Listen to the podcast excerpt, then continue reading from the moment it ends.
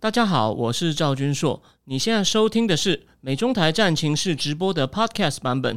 每个礼拜一跟礼拜四晚上八点钟，我都会在 YouTube 上直播，用最口语化的方式，深入分析最新的美中关系与影响台湾的重要国际局势。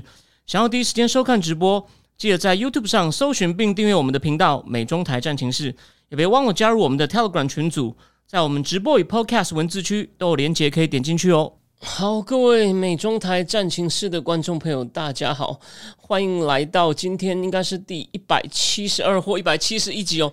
这个如果是一百七十一的话，那不好意思，我打错。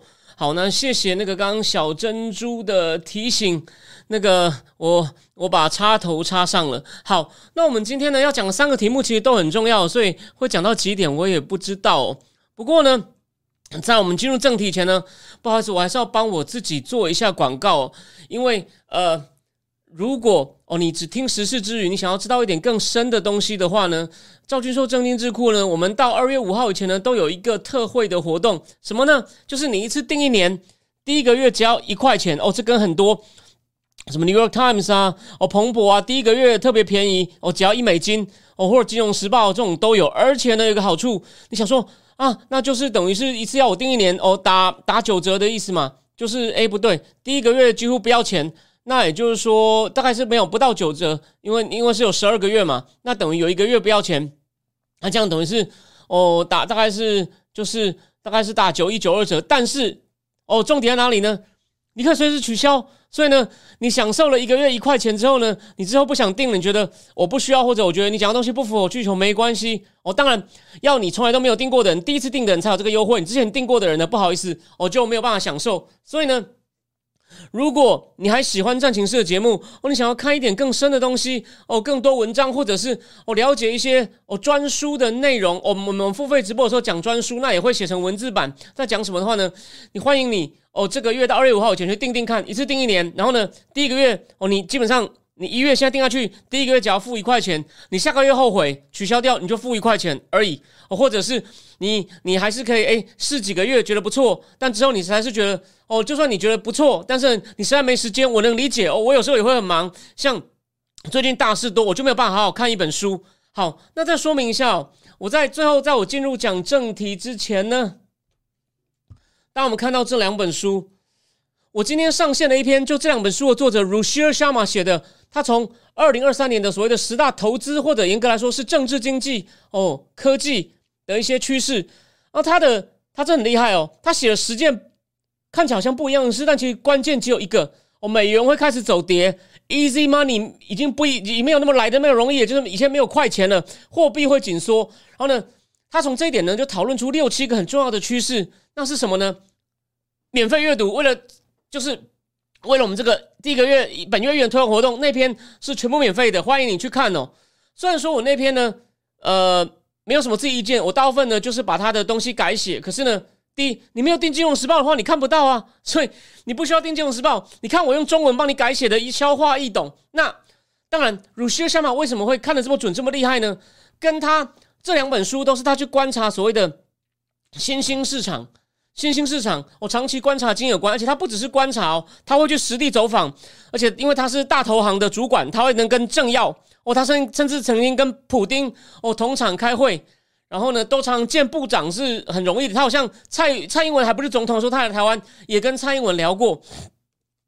他呢不只是实地考察哦，他也熟悉一些理论。哦，像这本书呢。他那时候提到二零零八的越南为什么不能取代中国呢？诶，现在有人还很好奇，哇，他写的之精彩啊！他那个基础建设跟不上，那为什么跟不上呢？深层的政治经济跟体制的原因是什么呢？他讲的非常清楚。哦，他也是，哦，他也有团队帮他收集的数据，所以呢，他说明一些论点的时候，有时候又能够搭配适当的数据。那重点什么呢？重点是这些书很精彩，你没有时间看完。我来帮你做总结。我明天或这两天会在上线一篇文章，就讲这本二零一二年的书。但是为什么讲二零二年？想说这过时。我告诉你，他除了因为习近平这本书二零二写的，习近平刚上台，习近平后来有很大转向，他没有预测到以外呢，他说：“哦，他说巴西会不行，然后呢，那个印尼会发展的不错，哦，俄罗斯也不行了，然后土耳其呢是。”他还讲到埃尔段在政治上越来越独裁，不过经济上他还要抱一点希望，所以土耳其算半对。他这中的比例其实非常的高哦。那个他就提醒哦，很多人只是跟风哦，你要找出真正深层的影响变化的原因。然后呢，所以他表面上只是为了了解开发中国家的金融市场可不可以投资，可是他延伸到很深的经济面跟经济背后支撑经济的政治，就很像郭董讲，政治要为经济服务。所以我认为呢，他是当今世上观察当下的哦，跟跟经济有关的政治讲的最好的一个人哦，不是因为我要我要卖东西给你哦，这个你想想看，我当年看这本书的时候。我根本就没有想到我会坐在这里。这本也一样，二零一六出的。那你不要看这两本，它的大架构一样，因为它的架构有用，所以呢，它只在增添一些新的那个肉血肉。它的骨头是一样。它二零二零出了一本英文书，还没有翻译出来，因为东方台湾绝对不翻译，因为可能它的骨架跟前两本完全一样，只在加入更多血肉。但我跟你讲，有用啊！我真想讲他妈的有用啊！所以呢，我会把它这本书列出了几个观察新兴市场，我甚至可以说是发展中国家的。台湾也严格来说，某种也还适用哦。它里面也有讲台湾跟南韩差在哪里，也非常的精彩哦。我我明天我今天写出来，那这篇呢就会限定于哦，你有兴趣订的人哦才能看得到，好吗？好，那这就是所以呢，希望你看我的节目哦，有兴趣的人呢哦，愿意试试看，反正一个月一元，后面随时可以取消，好吗？好，那再来，我再来那个。那个，我们再来呢，就进入今天的这个主题哦。那今天的主题呢，第一个主题其实可能现在八点零七分了，说不定讲一讲就已经呃就已经至少八点四十了。但是呢，我觉得很值得讲。为什么？上个礼拜大家都在讲这个兵推大致上的结果，可是哦，魔鬼藏在细节中。你看，我上礼拜我上一集还没有看的人，一定要去补，你才能够把整个就是你想了解兵推的人，我不是要去推广我的点阅率哦。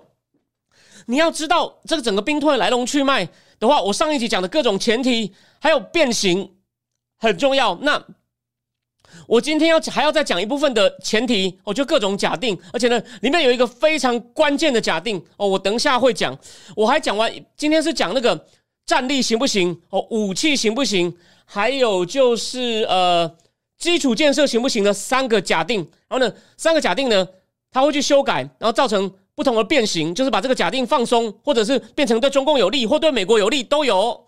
哦，就是台湾，就是台湾中美台，就美中台，就就我们的节目一样的三个国家的军力哦，还有一些武器的假设很重要。然后讲完这个最后这部分假设呢，连上个礼拜讲的那些，比如说我动员时间的假设，还有就是叫做战斗序列那个 order of battle。的假设，那个是我上礼拜哦已经讲完的东西。再来，我们就要讲二十四个剧本。那我不我不会一个一个讲，可是呢，我讲完你就知道这二十四个剧本是怎么样从几个核心假设这样散开的哦。那关键结果我也会都告诉你。我相信台湾到目前为止呢，应该到目前为止讲的不会有人比我详细。哎，但我有发现，真插个话，香港有一个写部落格的无神论者的巴贝塔，我小时候很喜欢看他，因为我很喜欢爵士队。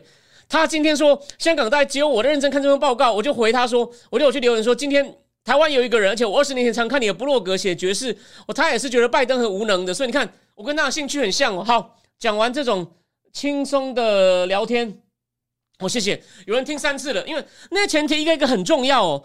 你听我的节目，花四十分钟，因为你就可以省出你们读英文的时间哦。好，那我们就开始进入正题哦。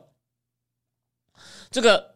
你看，它这这张英文叫做 operational tactical assumption，什么意思呢？operation 当做作战还有战术上的一些假定。那那那总共是哪三个呢？competence 是整体的战力，weapon 武器，武器里面有一个非常重要的关键。等一下你就会听我讲完以后呢，到结果那边的时候你就知道哦，有一个武器方面的假设非非常重要。还有 infrastructure 哦，infrastructure 其实就是有没有那个机那个加强的。保护飞机的掩体啦，就这么简单。就是说，infrastructure 比较简单，整体军力的 competence 跟 weapon 呢，其实报告里面做了非常多讨论哦。就是假原来假设是根据什么样的资料做出来的，然后呢，但我们又有其他资料，哎，也许我们要修正一下这个假定。其实那个模，你你这些讨论，你而且他写的基本上，我觉得我军事素养没有很好，虽然比一般人还是好一点，但我看都觉得。我学到很多，所以你不要只是看结果，拜托，这我们自己的事情诶，变成美国人在帮你操心。当然，当然他他的利益也很大，但你不能对吧？这是这是我们的家哎，我们的自由，我们的民主哎，还有我们的尊严呢。讲到尊严，我第二阶段会讲到哦，李喜明。虽然有些人不喜欢他，还是觉得他可能还是有点偏蓝营，但是他对于我们跟中共怎么区分哦，以蓝营来说，他讲出了非常棒的观点。我们后面再讲。好，开始进入正题。好，那第一个哦，就说第一个重要假设三就是 competence，就是大家打战能力呢，美中台呢都有哦不错的战力。他说 equal equivalent 哦，对，就是。对等哦，他说，除非我们有强力的证据指出情况不是这样，不然呢，就假设大家对等。当然，台湾这部分呢，他做了很多的细致的讨论，我等一下讲比如说那个那个哦，如果有人怀疑哦，就是他们的作战能力没有那么强的话呢，他就在一些 evasion excursion scenario，就是一些偏离的假定中呢，哦，重新形成另外哦一个一个假设。当然，他有说嘛。他说美军的训练标准比较高，所以呢，你假设都一样，好像对美军不太公平哦。美军你可能会哦低估。那至于中共呢，他可能讲的很好听，实际上呢，他这边引用了专家意见呢，说中共呢，其实呢，目前他在建造一些先进武器呢，已经他建造的规模呢，已经超过哦俄罗斯了，而且呢，呃，甚至在未来四年呢，中共。中共还会持续增加他这种就是作战的这种能力，operational competence。哦，所以呢，尤其是他们目前的演习的规模吼也越来越大。好，那这是这是 general 的哦，我们讲具体的哦，两栖作战的能力。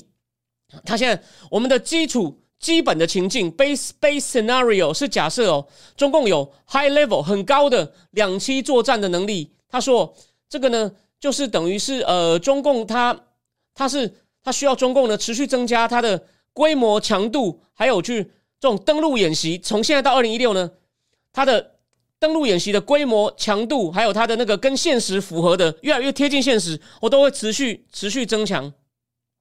不过呢，那所以呢，他假设哦，中共能够登岸以后呢，去卸载他人员装备的这个比例呢，会跟那个第二次世界大战晚期。美国行动的那个效率差不多，包括一个叫 Operation Neptune，这个呢就是美国第一 day，然后第一 day 登陆的这个 Operation Neptune 的规模，还有一个叫 Operation Iceberg，这是美国那时候攻冲绳的时候呢，上岸哦卸载人员装备的这个卸载这个比例、速率哦效率是类似的，所以你看他会举具体的例子，他不是说我主观的做一些认定，就是他会他是有根据的，这非常重要哦。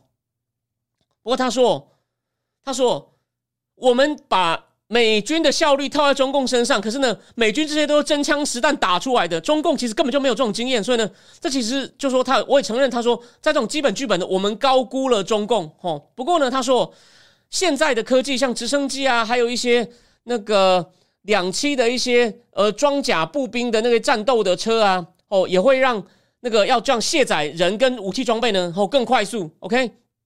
所以，所以他另外一个就是原始 base scenario，他在另外一个偏离的剧本里面呢，他就把中共这种卸载的能力啊减少了大概百分之三十，就是没有没有我们想的那么强。因为他说，譬如说，他说美军有这种能力呢，也是在一九三二到一九四一年中间哦，其实呢有持续做这种登陆登陆演习，而且规模哦越来越大，然后呢。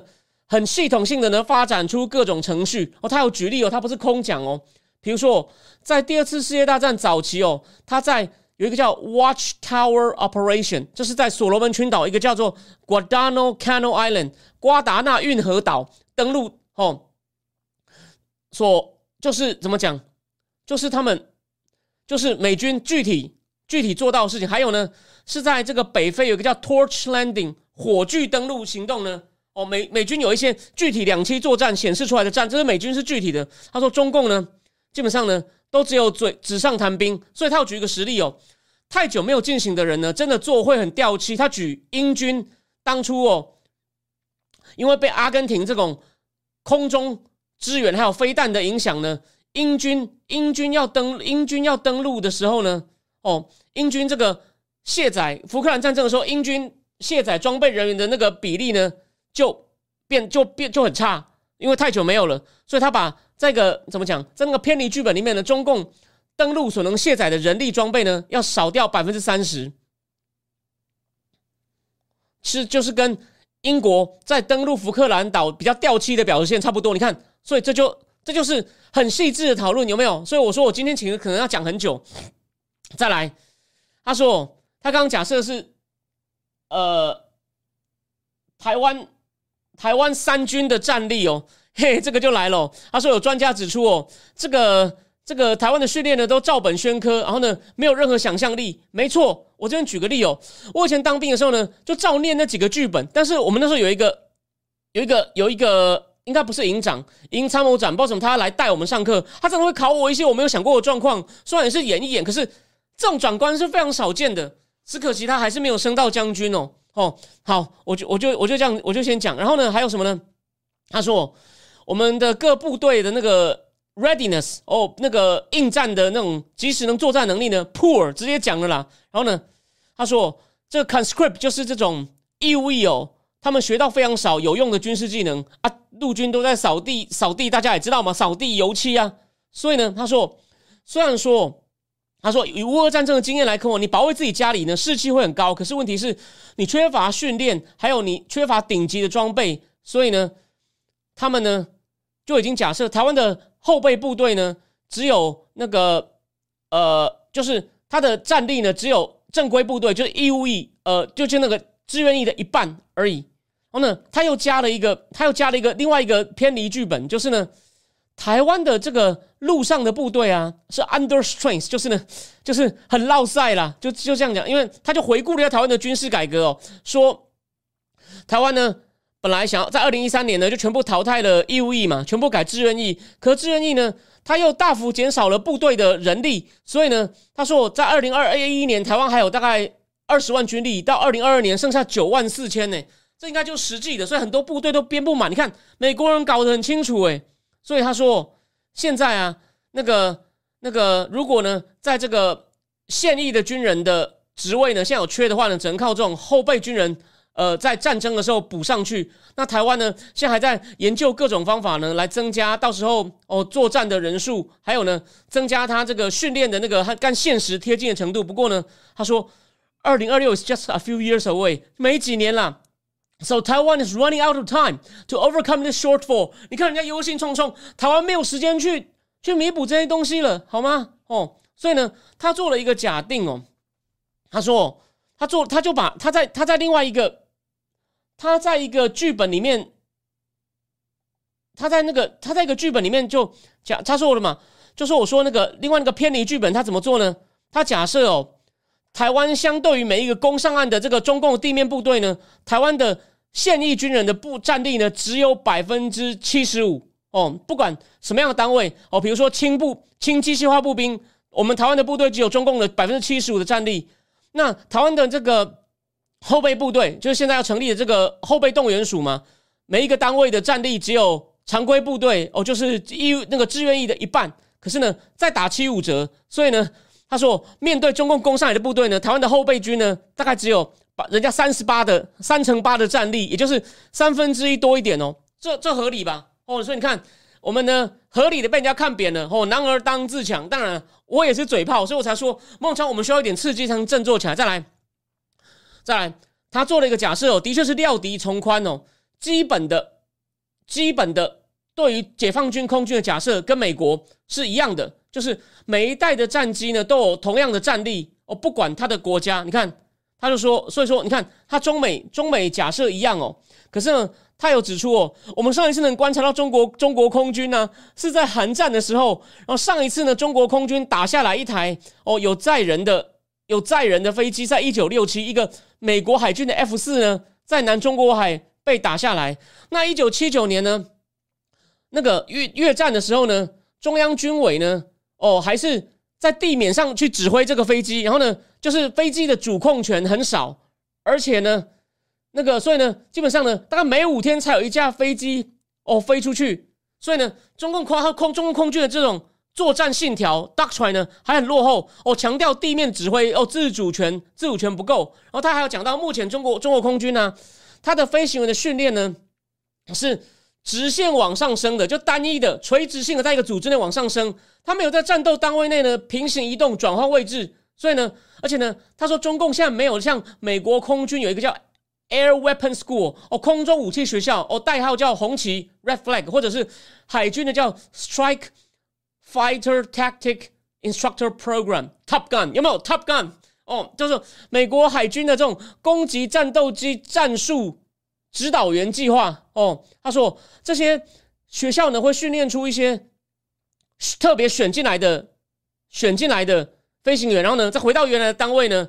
哦，来去当指导员教他们的人，他说中共没有这种东西，所以说呢，他说不过中共怎么弥补呢？中共弥补这种他遇到美国劣势是靠他长城的空对空飞弹，还有一些哦地理上的优势。他说中共中共的这个 PL 十五空对空飞弹呢，它的射程呢比呃空军最长的中程空对空飞弹哦都还长，所以呢。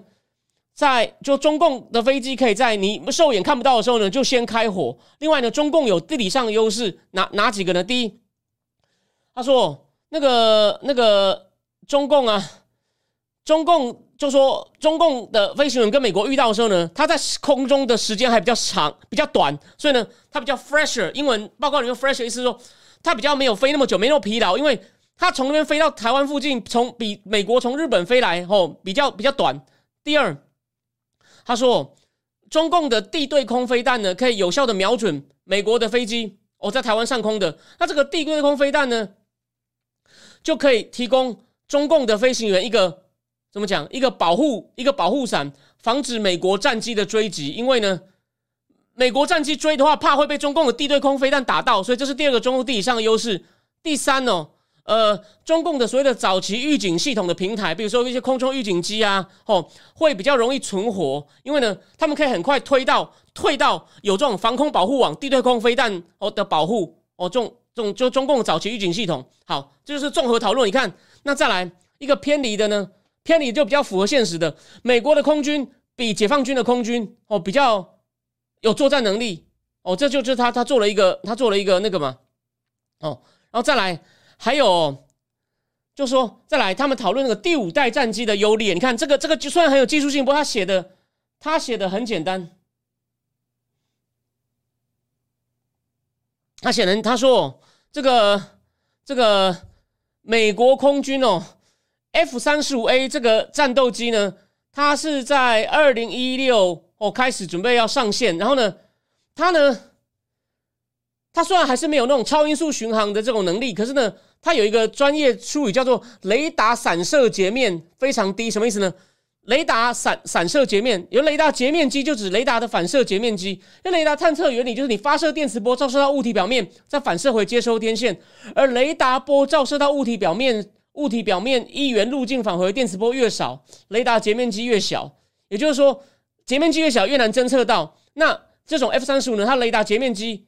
很小，反正就很难被侦测到。还有一个无与伦比的叫做 sensor fusion，融合很多侦测器，所以呢，驾驶员呢会非常知道他现在的情况哦，就是 excellent situational awareness。他现在处于什么情况呢？他有很多很好的就感测器。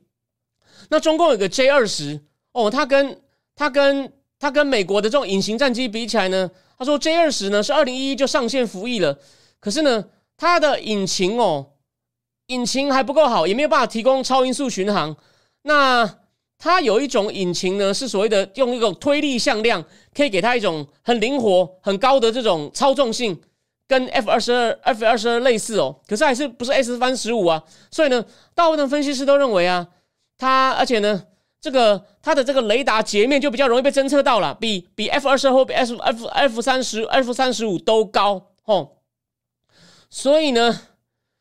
所以啊，而且呢，还有它的这个这个它的感测器呢，当然有一些电站能力，可是呢，它的感测器就中共战机的 sensor 呢，没有办法跟美国 F 三十五的 sensor 呢，也不在同一个等级。OK，好，所以呢，基本你看到它基本的假定是料敌从宽哦，说我们每一代战机都一样，但诶，另外一个比较现实的。模拟就是美国第五代战机比中共哦比中共的好，OK？你看，他就这就比较现实嘛。所以呢，他就把这个 J 二十把它的这种火力呢减到大概只有四点四点五代战机，不过呢还是有这种逆中战机的一些哦优势。好，再来再来呢是一个非常关键的假设哦，weapon effectiveness 哦，武器有有没有用的假设哦。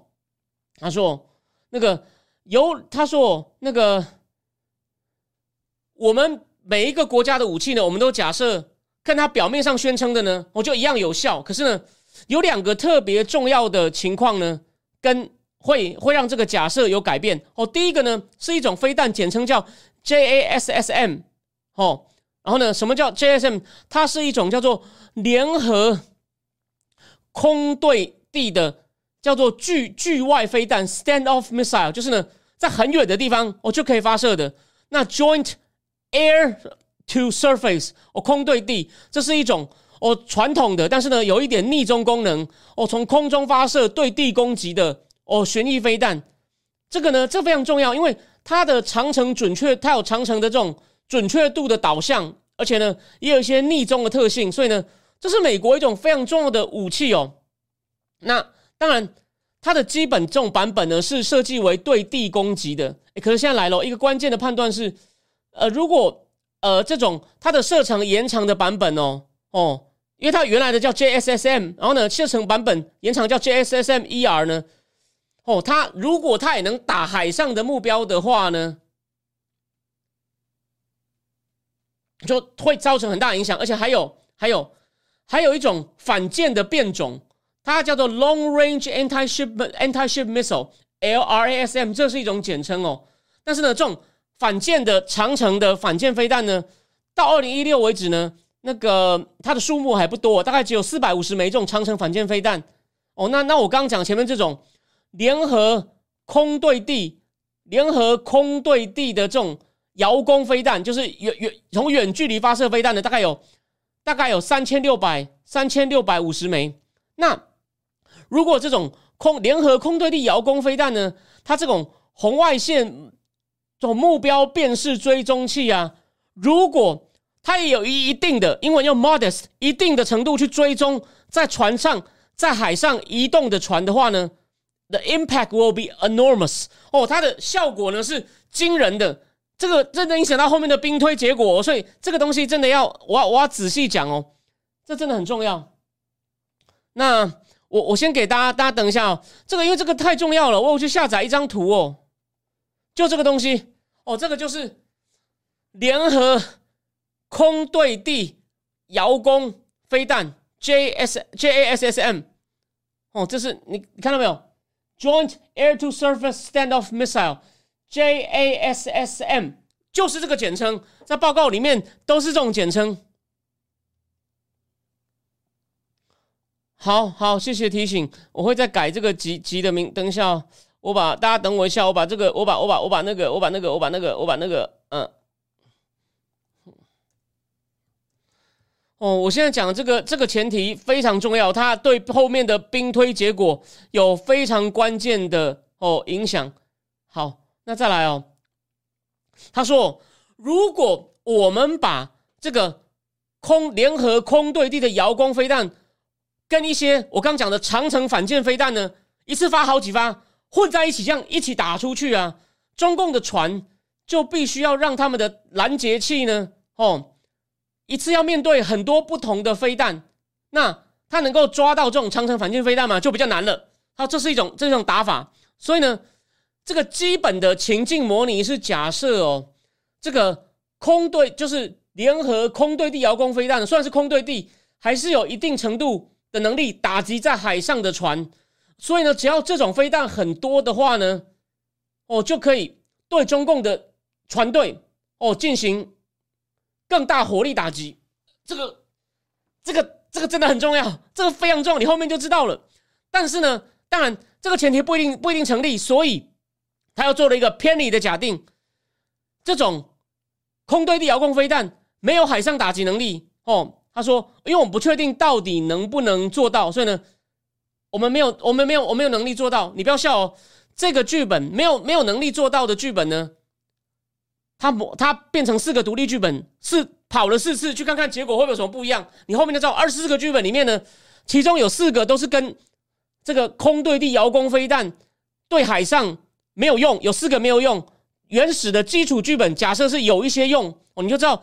你看他的他在说在剧本里面出现，你看还针对他没有用，特别弄出四次去跑跑看情况怎么样，你就知道真的很重要。再来，船的防卫能力哦，我基本的假设是，呃，这种船的防卫能力呢，都都 OK，都都有用哦。那他假设哦，能够拦截到一发飞弹的比例是七成哦。那个谁，于北辰不是闹过个笑话吗？所以说，如果一条船呢，哦，一条船呢，有两个有两个拦截器啊，那两枚都没有拦到，两枚两枚都没有拦到的情况呢，是多少？就是说，我说一定拦得下来。你看哦，七有七成机会拦得到，没有没有机会。第一个反拦截器没有拦到是零点三。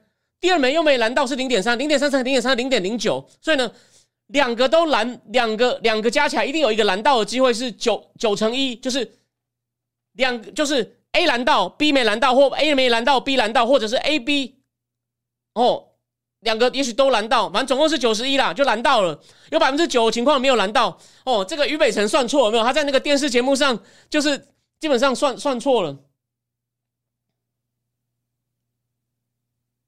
好，继续。然后他就做了一个另外一个修正剧本哦。美国跟中共的船的这种船的防卫能力呢，都没有都没有都没有那个都没有比事先演练的时候好。他说这种例子太多了，你平常演练跟战时战打仗时候各种状况让你做不好，而且呢，这种拦截系统，他说连波斯湾的时候呢，到底拦这个飞毛腿呢有多有用啊？然后美国专家到现在还没有定论，所以呢。这个呢，哦，是一个有一个很大的争议，甚至他引用了一份二零二零的报告，说你看它里面提供了多少军事相关知识。他说，这种巡弋飞弹呢，打船呢，从一九六七开始啊，哦，大概有呃有六十在一百六十二枚发射的飞弹里面呢，有六十枚打中，所以有三十七有百分之三十七八打中目标哦。那如果是呃针对已经在高度警戒的船呢？哦，而且呢，有防卫系统的话呢，那个一百二十四枚飞弹有三十四枚打中，哦，二十七二十七趴。他说，这跟我们的呃呃基础的基础的那个情境模拟比起来呢，那个有各个独立运作的这个拦截器呢，大概能够做到呃，只能拦到百分之五点六的次音速飞弹，跟百分之七点四的超音速飞弹呢比，哦，这个你可以你可以自己对照一下。所以我们就说，实际上的效果好像比我们这个基础的情境所设定的数值还好一点哦。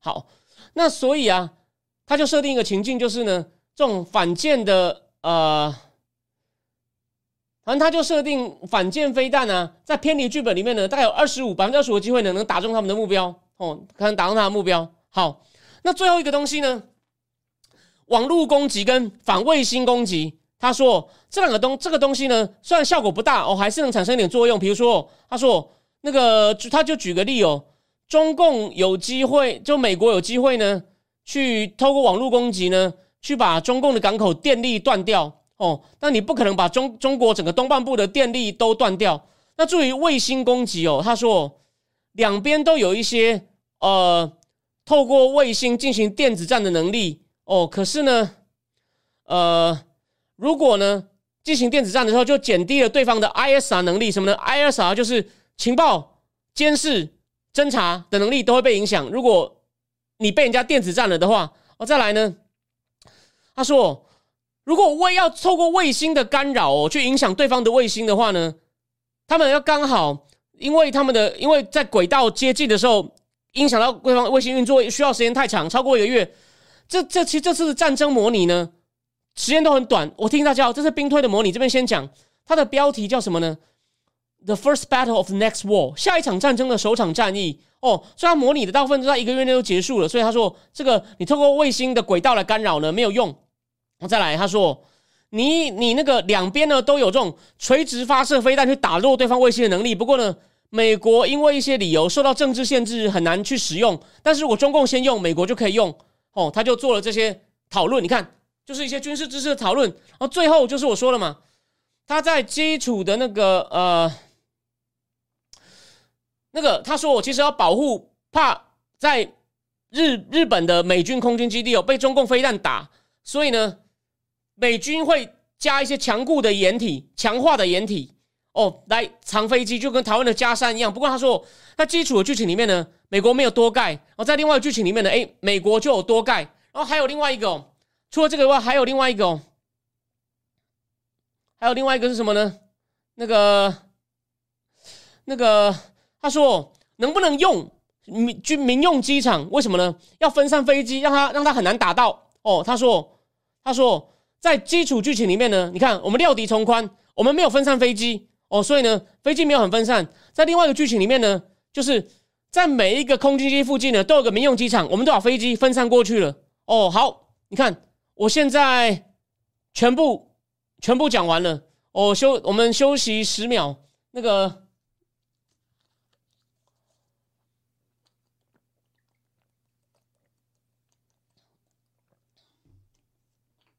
你看，所以说，我把。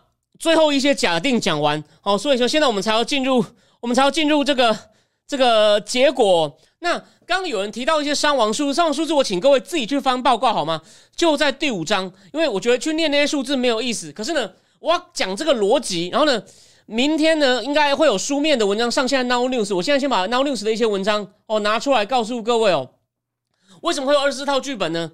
有其中三种是基本情境呢，就跑三次。哦，三次结果略有不同。那基本情境，我把所有假设念给你听哦。那你自己合不合理，你自己评估。所以你要先把假设讲出来，才能评估它的结果合不合理嘛。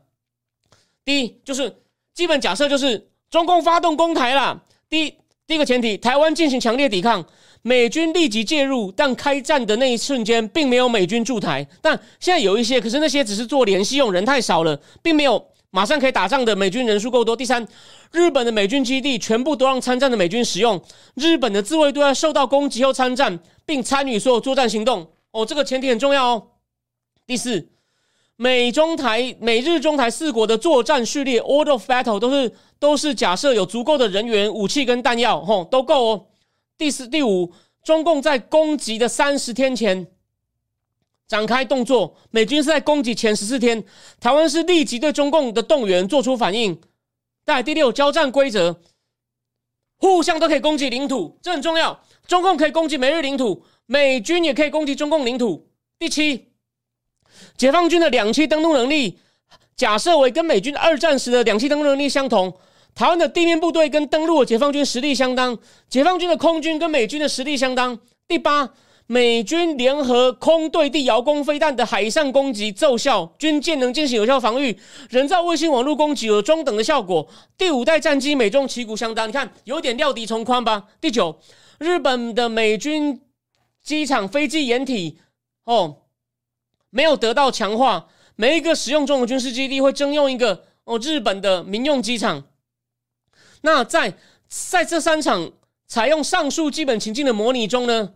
有两场哦，有两场，很快就大势已定。这中共登陆的部队十天内无法攻占中和主要城市，补给也断了。剩下一场，中共部队南部登陆并夺取台南港，并夺取台南港。但美国的空袭港口无法使用，中共占领的阵地到底到了开战第二十一天哦，便守不住。这基本情境模拟中唯一结果，不是中共遭到决定性的败阵，而是陷入对解放军不利的僵持。那。它的伤亡数字很多嘛？麻烦各位自己去看表，或明天看我在 Now News 初刊的文章哦。但这我念一下，有一个台湾的空军史是一半中服役的飞机，大部分都在地面被飞弹攻击摧毁的。我在假设进行期间颇短的模拟中，台湾海军因为中共联合火力攻击跟刺激今天的追击，而损失二十二艘护卫舰跟四艘驱逐舰。在激烈的规模有些陆战中，台湾的陆军伤亡在三千五百人左右，其中三分之一哦是战死。那基本情境模拟中能顺利击败中共，关键就是我说的长城反舰飞弹发生的作用，让中共的海军遭到攻击，哦，侵略能力遭到损伤。我在三次的模拟中，美军在第一周就增加了其全球反舰飞弹的存在总数，大概在四四百五十枚左右。我在基本情境模拟中，射程达六百公里的长城反舰飞弹，配上数千枚射程更远、反舰能力较差的联合。空对地遥光飞弹的，美军的轰炸机跟战术飞行器得以从敌军的空防范围之外摧毁解放军的舰队。砰，这很关键吧？哦，非常重要。好，那再来，再来是，再来是什么呢？又进行了十九场，将各种情境分别搞为较不利状况的兵推，来看战果会产生多大变化。我这边不要空想，我们就举个例子，我给大家看照片哦。这是在这个这个兵推的附录里面哦。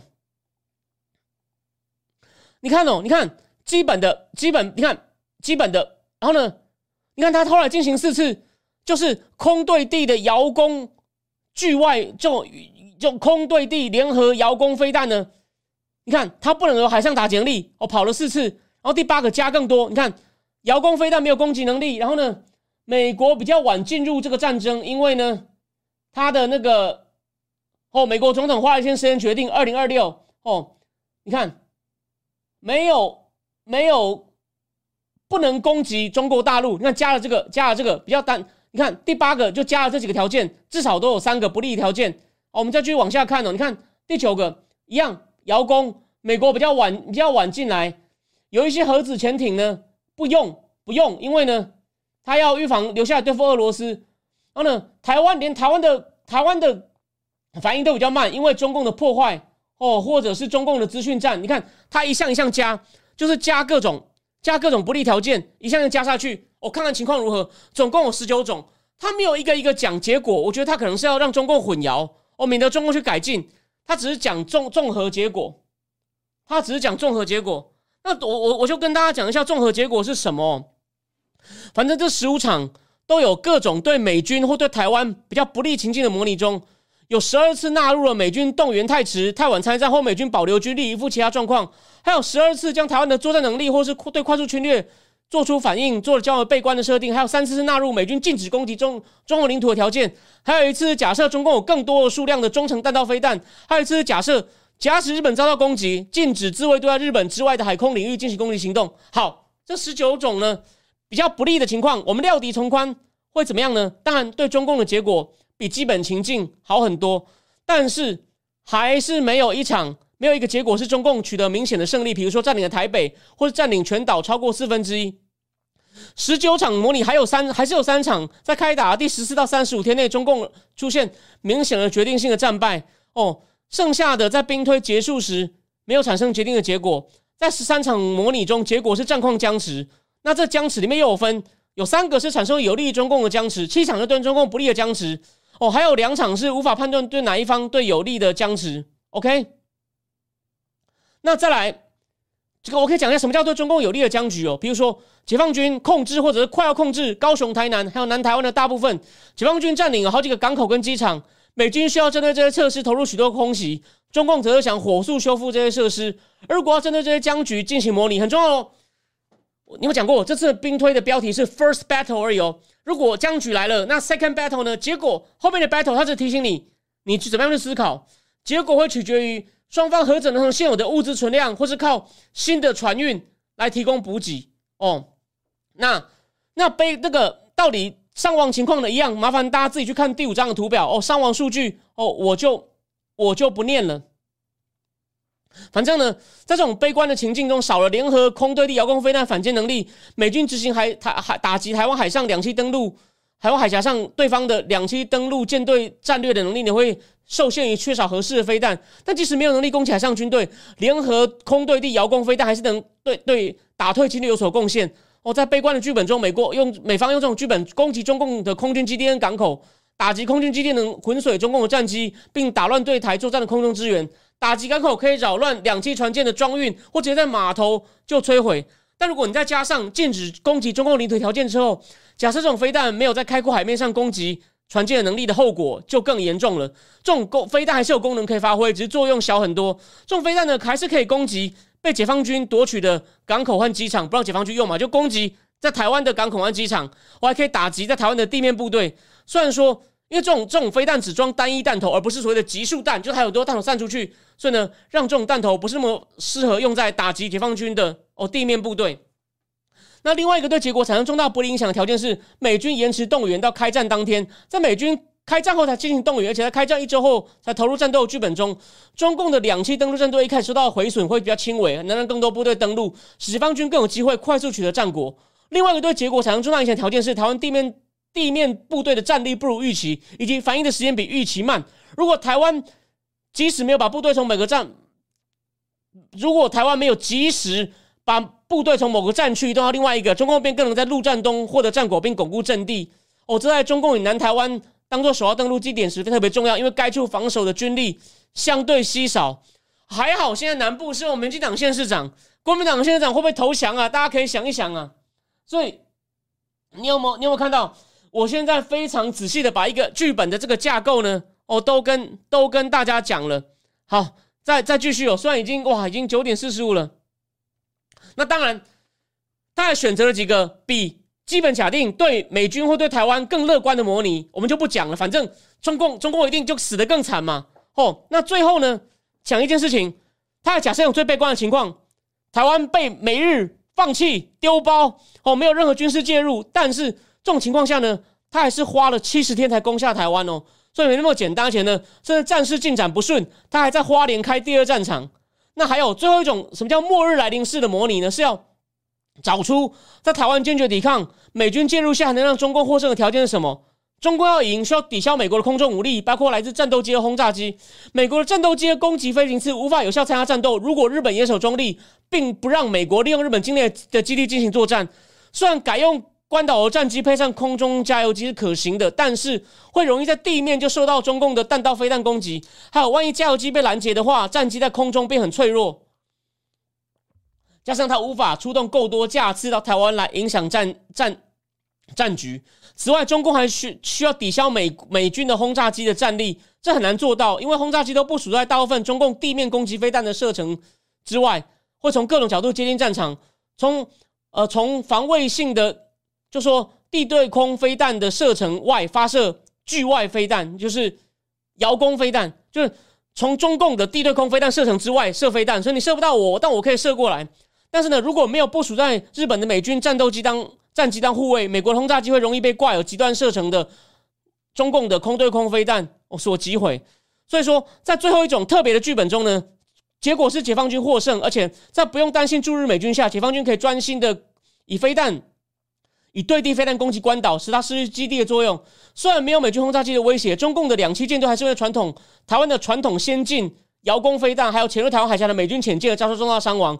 当然，这些攻击解放军的舰队的武器都耗的弹药都耗尽，或者是被击毁时，解放军的两栖船队呢只剩下三分之一。所以有有台美国有了帮忙，但不能用日本的时候呢，还是可以让解放军哦产生重大伤亡。但缺少美军的战斗机的攻击飞行器，让解放军空军。可以专心为陆上进攻提供支援，这样解放军可以在岸上逐步推进，最后靠夺取的机场和港口来弥补被摧毁两栖战舰。好，还有最后一个，他有做了一个抢定哦，这真的是对解放军很客气哦。你听哦，好，在这种剧本里面的美军的舰队还会来哦，在战争三周后，有二十九艘巡洋舰和驱逐舰，两艘航母，还有十艘动力核动力潜艇靠近台湾，正在解放军潜艇。空射先进传统遥攻飞弹，还有水面舰的火力攻击下，美军舰队被摧毁，无法让台湾喘口气。剧本模拟结束，解放军战胜。OK，好，讲完了，讲完了，有没有？这二十四个剧本，我把架构全部告诉你，有没有？台湾目前有谁做到？有的话，你欢迎来打我脸。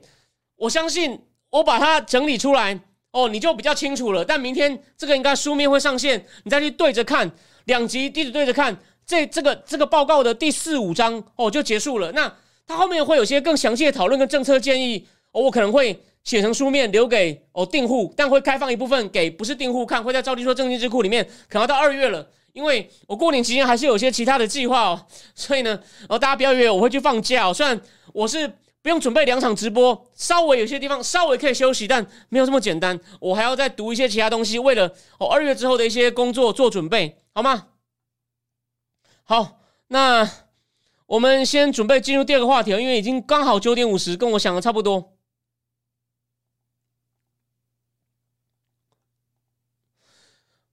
博明演讲，好，李中长长我打错，大家不要，大家不要那个博明演讲，我就很快讲亮点哦。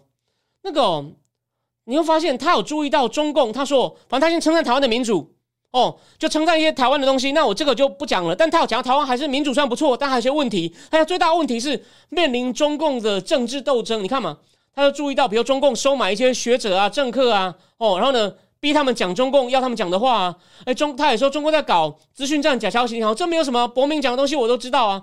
可是重点来喽，那重点来哦，他有发现啊，比如说，哦，他说在台湾，他他来他来台湾以后呢，看电视看新闻，发现。就听到一些话跟中共的宣传、北京的宣传有点像。美国把台湾当棋子，准把准备把台湾乌克兰化。还有，普京入侵乌克兰是回应北约围他，所以呢，台湾加强防御能力是挑衅性的。你看，他就说，你看，要小心哦，台湾不要被这种东西洗脑哦。他就提醒大家哦，你看，我再来就精彩。他说，你看过普丁的演讲跟文章，发现他发动战争不是针对北约的。他说，还好有北约，我们才能挡住普丁啊。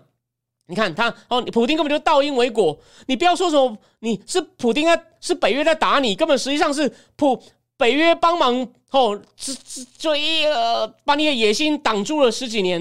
然后呢？而且普京也非常知道，纯防御性联盟北约根本就不会军事威胁俄罗斯，就很像中共也知道台湾不会军事威胁中国。而且北约确实阻止了普京建立欧洲帝国梦想。那反过来说，一个民主自由台湾也会遏制习近平建立印太帝国的中国梦。所以呢，你看他说，你去分析普京跟习近平的谈话，他们的战意图非常明显。而且他有说，未能遏止、遏阻普京发动战争。并不是因为哦军事震慑不够，而是几年来美国及其欧洲盟友对普京一步一步颠覆乌克兰主权的反应犹豫不决。你看，伯明这是伯明演讲中的亮点呐，哦，所以呢，再来他要告诉我们，那关于台湾加强防卫机制会挑起战争的迷思又是怎么回事？然后历史表明，侵略者有时候会因为恐惧而先发制人发动战争，但中共绝对不会相信台湾有反攻大陆军事威胁。北京希望并吞台湾，所以民主的台湾对北京的集权政权存在哦形成威胁。所以他要提醒我们，我们千万不要哦中这些蓝营或北京的宣传哦。他还有说，你想看，如果台湾的电视上这些言论出现韩国，比方说，如果韩国放弃国防，也许朝鲜会饶了我们，或者对我们仁慈一点，或者在以色列提倡与伊朗保持友好关系，可同等距离，这些都是不可想象的。诶，你有没有看过？你看伯明分析的多好，就是提醒我们，你把台湾的处境放到其他国家的空间。再把蓝营的话带进去，就发现这简直荒谬啊！所以你不要在那边讲说我有言论自由啊。对了，你可以讲啦，我也不会因为你言论就罚你。但是我能难道不能批评你吗？这叫绿色恐怖吗？No，因为你这个东西根本就扭曲人们的意识，扭曲人们对国家安全的正确正确看法。哦，再来，他说我他觉得台湾从乌克兰学会什么，就是战斗意志的关键作用，也就是保卫国家的决心可以弥补人员跟装备哦上的劣势。所以呢。他就称赞了一下，哦，称赞了一下台湾这方面目前的改革，哦，他演讲重点大概就这样。好，在李喜明将军上来做了一个简短的评论，但李启明讲的东西有一些亮点。他有先说，伯明真的对台湾很友善。他说，他说，因为李启明那时候他是总长嘛，他跟伯明的时候，他说，以前台湾他我们国防部的人可以去五角大厦，但我们是进不了国务院的，那更不用说白宫了。结果他去美国的时候，伯明这样约他去白宫见面。所以呢，他说驻美代表处的人根本不知道白宫的路怎么走，因为根本进不去。所以他他带驻美代表处的人就在白宫见伯明，就是知道哦。完了以后，伯明还主动说要合照，就伯明不怕你公布，伯明主动合照，你就知道伯明对他有多友善。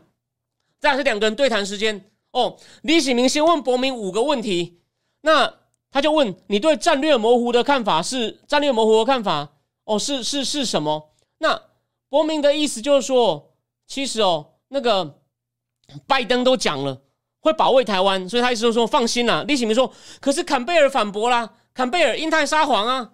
那伯伯明就简单说，他说坎贝尔虽然重申了美国政策，但他有讲说总统的谈话 speak for itself，就是你要注意他是大头啊，他才决定外交政策的。他这个话你就你就你就你就听了就对了，总统的话要听啦哦。就说，就你不要放，你你你你不要，你不要害怕哦。那第三个，第三个问题应该是，就是他前面两个跟战略模糊、战略模糊跟战略战略清晰有关哦。那伯明的回答其实很简单。那第三个问题就是，他问他说：“那你觉得中共到底要不要攻台？”伯明就说：“从中共有很大的意图，可是呢，他能力上。”哦，可能还没有准备好，但呢，他一定要这样做，这是中华民国中华民族伟大复兴的一环。而且他有说，他们野心很大哦，这种集权体制哦，他不止他提醒我们，你去看解放军的文件哦，他说我们要先拿下台湾，再来呢要就掐死日本。他说他野心很大，绝对不会满足于吃下台湾。那再来，李启明说，那怎么办？未来我们不是只有战争或者投降了吗？他就问伯明，他就问伯明说，那那怎么办？那伯明就说，no no no，你还是可以做到贺主。哎，这时候会带很精彩，他说。通常会发动战争哦，不管是威权国家或民主国家，都是过于乐观，以为很简单，就像普丁以为去乌克兰打几天哦就会打下来。他说，我们就要建，要表明充分的表明决心，强化军力，让他知道，让他不要有这么乐观的想法。哦，我只是讲出重点，他们对谈还有一些其他内容。哦，这是这是第四个，这是第四个问题。哦第五个，他好像问他说，呃，那就是你们美国的准备准备的情况怎么样啊？反正他说，反正伯明就说你放心啦，现在美国朝野都对哦对抗中国很有共识。哎，在伯明就反过来，李将军，我问你，那你觉得中国会不会打？那那个李喜明就说，中共的确在准备中。他准备好的时候，他也不会真的打，他会用胁迫的方式。哦，这是李喜明另外另外一个版本的回答。他说他会用胁迫方式来逼台湾屈服上谈判上谈判桌。那再来再来就精彩了。波音问他说：“那你觉得台湾准备好了吗？”李喜明就呃，这是个很难的问题。他就说，再来他就在推销他自己的观他自己的观点了。这这那这个东西非常的非常的重要。他就说，他先说军队准备好了吗？他说。我们这个不对称战争的典范呢，真的要一定要赶快改，一定要赶快移到不对称作战。他说，这不是买几个针刺飞弹的问题哦。他用英文讲，那个是他们用英文哦，后面就用英文哦。伯明的演讲说用中文。他说，你所谓的不对称作战，绝对不是买一些针刺飞弹的，或买一些小东西、灵活的东西。它牵涉到你哦部队的哦，比如说陆海空军的配置，你要买什么武器哦，你的准则的改变，你训练的改变，后勤体系都要变。所以呢，我们开始在做了，还有时间，可是呢。这是全面性的，你千万不要以为只是哦买一些小武器来，就是叫做不对称不对称作战。那伯明问他，那你觉得除了军队以外，我们整个社会哦都整体准备好了吗？李启明笑笑说，他认为还没，但是呢，他反正重点是要打赢了，要有产生足够的贺阻力呢。我们还要反正就是说，除了军队要准备好以外呢，要够强的决心，然后呢，有个好的民间社会。对李启明在哪一段我他有提到一件事哦。他是他是说，他他是他是他是这样，他认为哦，他先讲他的大架构。第一就是你要先预防战争哦，这个东西可能比较偏绿的会不喜欢他这种说法。他说你你要对你不要反对中国人民，你要让他们成为阻止中共的力量。然后呢，第二才是有足够的贺阻力。然后就比如说不对症作战要做得好，中共就不能来了，因为台湾可以以小吃大。第三就是如果还是贺阻不了，就要打赢他哦。这是李启明大的战略架构，你不要小看他哦。然后他有讲到一个比较高层次的思维，他说，就很多绿营的会说，你这个不现实啊，中国人民都被洗脑没有救。我我部分同意，可是，就我虽然不是完全赞成李启明，可他至少有一个观念，我觉得一个军人来说很难得。他说，你台湾的价值哦，哦，中共是个只看价格、很现实的体系，你你。台湾要有一个决心，要为自己感到骄傲，才能够好好的防卫我们这个土地。他说：“我们这种民主之下，哦是有尊严的。你要把这个价值传达，让对方的人民能感受到，让他们也反对中共攻台。就你要想办法跟对岸人民建立友善的关系哦。然后呢，让他们看到，在民主之下，我们是有尊严的活着。你的人生，我们的生命，不是只是看价格。我认为这个是蛮了不起的。虽然这跟军事无关，大家想一想。”对吧？就是他是很肯定台湾民主自由的价值。虽然你可能说讲到中国人民，他有点大中华情怀，或者是低估他们被洗脑的程度哦，你可以讨论哦，你也可以适度的批评，但不要直接就骂说啊一厢情愿啊豆腐脑啊蓝脑，我觉得这样没有意思。我认为他是蛮有思想的将军哦。OK，哦好，所以呢，这个就其实蛮精彩的，有兴趣的人可以自己听一听哦。好，现在已经九点了，我们就来进入最后一个话题。我觉得这个话题就今天就先不要谈军事，我们来谈一下我认为这个很有趣的话题，就是新加坡。新加坡，这个就是假设没有战争的情况下，因为大有个大话题嘛，就说中共情况在往下跌，那这个这个这个侧面的证据就是人跟钱都在往外跑，而且我说了嘛，解封以后呢会有些后遗症哦。我当初没有是算没有预料到他解封，因为我先讲有一个观众他可能有说他想要推荐他朋友订。定我的正经之国，他朋友说，我看了他最近美中台，我觉得他预测很掉漆。这个我我我我礼拜四再仔细解释哦。可是我要先讲哦，中共这个因为新疆大火忽然引发全国抗议，这都是黑天鹅事件。我观察的样本不够多，你不能叫我神准。但我已经把各种剧本可能都写出来，只是我也很难。这这发生的太快。那台湾的选举呢？超过两三个月，你还观察不好？没有错，我那时候因为太想民进党赢了，台派能够赢了，我的情感。影响了我吸收资讯的量，那个是我的错。如果你是指这一点，我完全接受，因为这样你不定，我我自己要负责。但其他东西，我不觉得我有到掉漆的程度。那中共这个是太突然出现的事，所以你你忽然，如果我太突然，就是我也能审准，那我还坐在那边直播干嘛？好吗？但大家不要忘了，我去年这时候帮闹六子写文章，就是中共大船撞冰山。你看十月、十一月经济数据，还有弄弄弄出人民抗议，郭董也受不了写信，这个对吧？我一月就这样写嘞，好吗？但我也有参考别人，不是我一个人空想。好，讲一下新加坡的情况哦。他说，新加坡变成中共人口中某一部分哦，尤其是都是有钱人呐，面对地缘政治紧张跟脱钩，寻找解决之道的一个。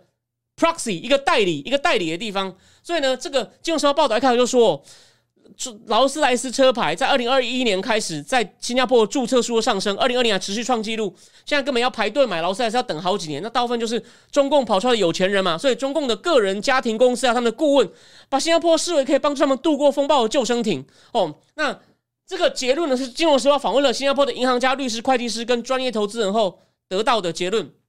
而且不止这样哦，因为这些人都来了，新加坡也变成华尔街跟全球金融界跟这些大陆来中共中共跑出来的有钱人接触的地方。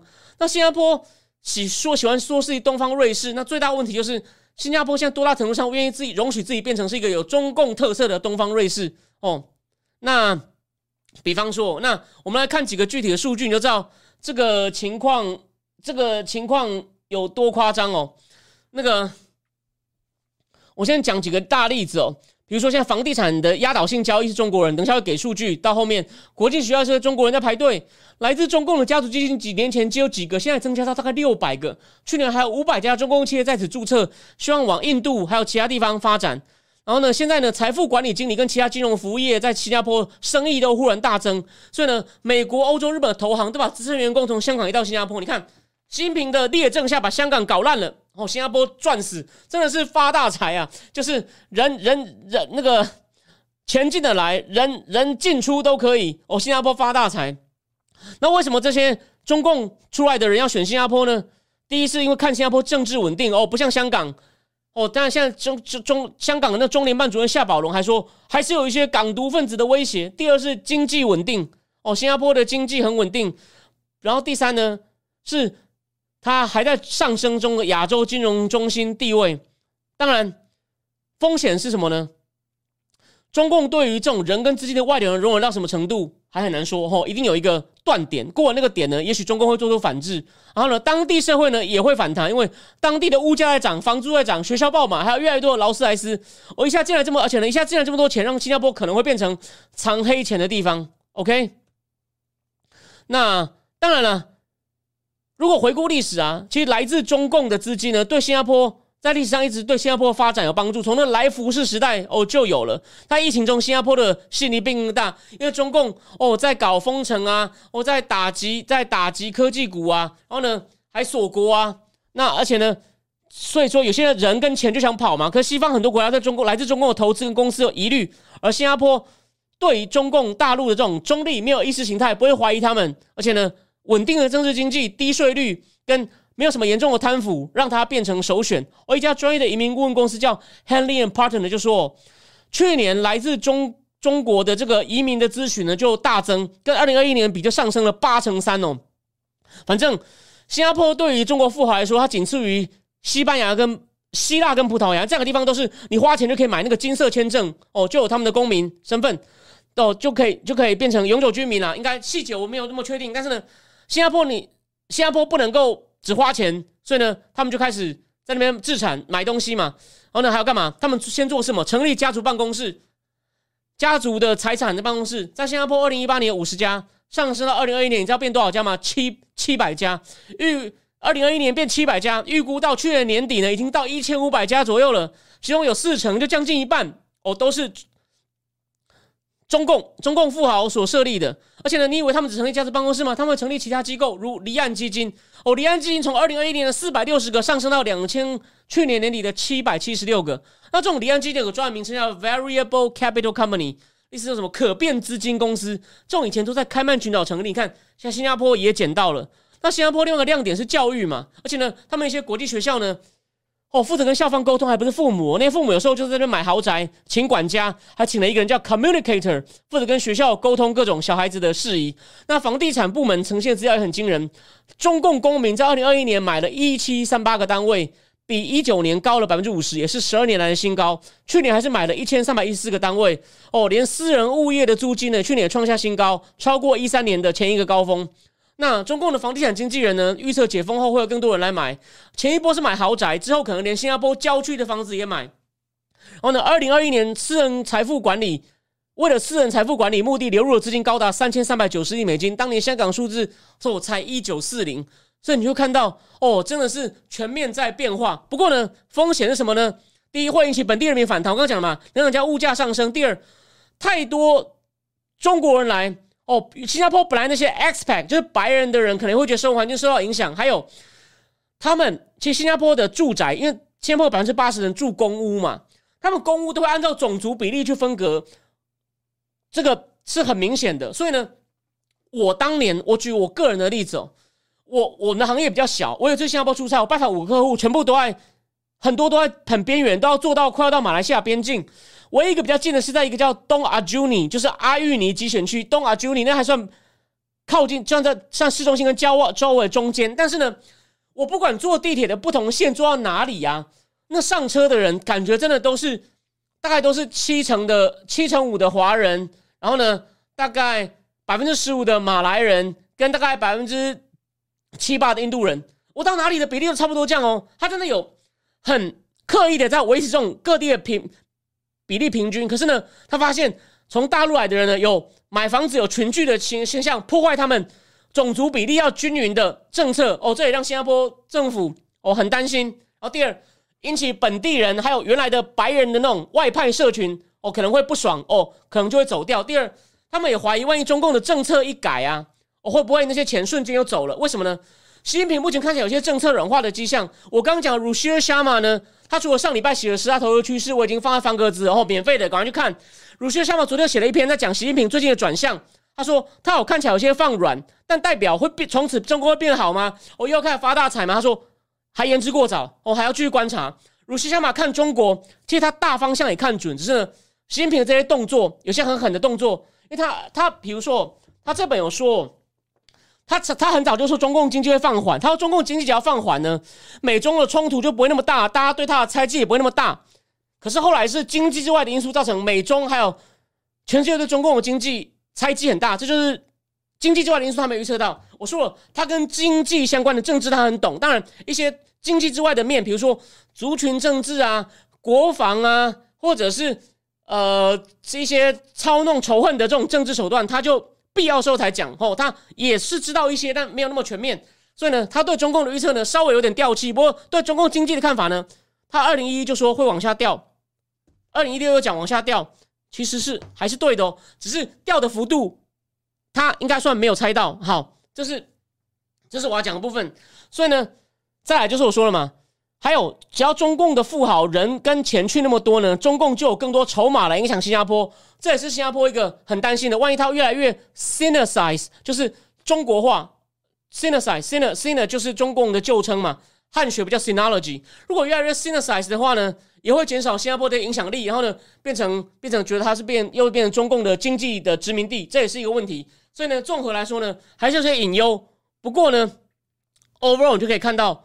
哦，习近平这样搞呢，真的是让这种新加坡赚死。他把自己国内的经济还有香港的这种当成一个 hub 一个中心，不管是转运金融中心的都弄掉了。最后举个例哦，连私募基金年会都要新加坡开，那新加坡的官方呢都全力协助，新加坡的旅游局哦，新加坡的金融局哦都有赞助提供内容，所以呢，他们在吸引。这些人呢是非常的积极，而且呢，最后就是一个完整的产业链在新加坡已经成型了。他说以前没有，这几年他说有一个金融界，他说我现在走出去啊，不管是律师、私人财富管理经理哦，那个资产组合 portfolio 投资组合管理经理，或者是会计师，这个行业上下游的每种专业人士呢，哎，现在在我附近都有了。所以呢，哦，真的新加坡终于等到他机会可以大干一笔了。那主要是跟中国来的资金跟人是有关系的。OK，好，那我觉得这个新闻呢。很值得大家关注，这也是像这样题材呢，也是我们在政论智库里面呢，哦，会固定谈的话题。我们绝对不是像台湾的政论节目，哦，基本上就只谈哦人事斗争啊。虽然有时候会谈一些政策，可是常常也是从不同党派，就是带着党派眼镜哦去看。我们不会，我们呢基本上是尽量带着中立的角色，虽然我们有一定的立场，可是呢，在分析结果的时候呢，哦，这对中共有利，或者中共这个做得好，我们一定会讲。虽然我们基本立场的反共，但是呢，他邪恶势力变大，我们必须得承认，要小心哦。就就是这样。那我们的政经智库呢，就是政治经济话题，发现其实经济讲的比较多。诶，你要是去，你要是去看，因为这样讲好了，你你你没有，你还没有那个。就算你没有付费啊，你就看标题，你就知道我每个月讲的书大部分都跟经济有关。虽然不是那种数学模型的经济哦，然后呢，不是数学模型的经济，所以呢，我们政治智库其实经济讲的比政治多，所以跟这个节目呢是很互、很、很、很、很互补的。OK，现在已经九点十分了，九点十分了，我看一下留言哦。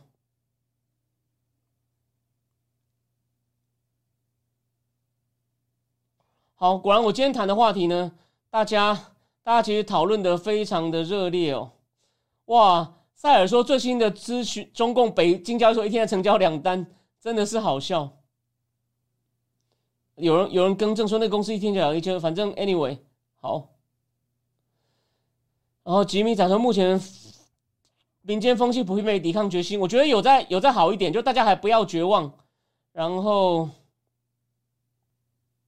有人问我说：“碧桂园的马来西亚投资者觉得复活吗？很难呐，他现在怎么可能会让资金外流？哦，不太不太可能。”哦，李另一老师林谦说：“刘永进好谈了一个点，如果中美大战，还要中国人可能像二战以前德国人处境一样被列管处理，正常啊，正常啊。”然后 Julia 曾说：“美国我现在派人考察嘛我推荐应该不敢乱来。”呃，不一定哦，不一定哦，真的不一定哦，他可能搞不清楚啊，低估美国人呢。OK，然后。另也是的，年轻说美记得推荐节目时候，如果投降美军邪恶坏坏，哎，真是要命。所以啊，我才我想要把我才要把这个兵推很仔细，才非常仔细，非常仔细的讲啊。然后李丽说，民进党能源政策应该调整，核能延役，觉得天然气太可怕。OK，这也是有点道理。然后 Movie Goer 说，就是登陆太难，所以解放军规划军演是封锁。哎，这这也有可能啊，这就是。他就算他能够重创美军，基本上他大部分还是输啊。那个对这个演习呢，他是不不这个军军推呢是设定在二零二六，是二零二六。然后哦，最悲观应该是习近平哪天脑门一拍，觉得可以打台湾，现在出兵，台湾傻眼。伯明的演讲有讲，习近平绝对不是个 reckless gambler，他不是个哦哦盲目的赌徒。他说他绝对不是，他一定是在默默准备。然后呢，当然我有说嘛。他国内的情况如果继续坏，不是他能控制的，那他就更要把他准备好东西拿出来用啊。所以呢，他被国内情况逼到不行的时候，他看似不理性的行为还是理性的哦。所以这个供林倩老师参考。OK，现在九点十三了，我想今天呢就讲到这里好吗？那礼拜四是过年前一天哦，我会把 Bernanke 那本书讲完。那那个鲁比尼那本书，不好意思，过年让我回家加班一下哦，因为 Bernanke 的书我后来没想到比我想象的难读哦，我一定是要把它尽量读懂，我不会，我就是把它混过去哦，好吗？那谢谢大家今天收看今天节目。你懒得去看英文长报告的话呢，我真的要我第一次就说我必须说，你看我的节目搭配我明天出的纸本，还有上一集节目呢，是你要了解这个报告精华呢最最快的，算是还算懒人包了，OK？但里面我还是有删掉一些。哦，没有那么直接相关的军事过去过去的军事经验的讨论，但是很值得哦。我我会说，你有或者是你有心的话呢，还是可以把这个报告自己拿起来看一看，你还会得到一些我没有讲到的东西。我讲了，我讲的东西还可以，但是呢，也没有到穷尽，因为这是一份很很扎实的报告哦。当然，最后讲一件事。他有他假定了你今天李启明将军的不退阵作战，这个 Mula 有提醒，他也是假设。你看台湾的空海军一开始大部分都被灭啦，这跟说为什么台湾要不退阵作战？那这个前提见仁见智啊，我只是提供大家哦提提醒大家好吗？那今天今天就讲到这里，今天讲到这里，谢谢大家，晚安。好，我会去运动的。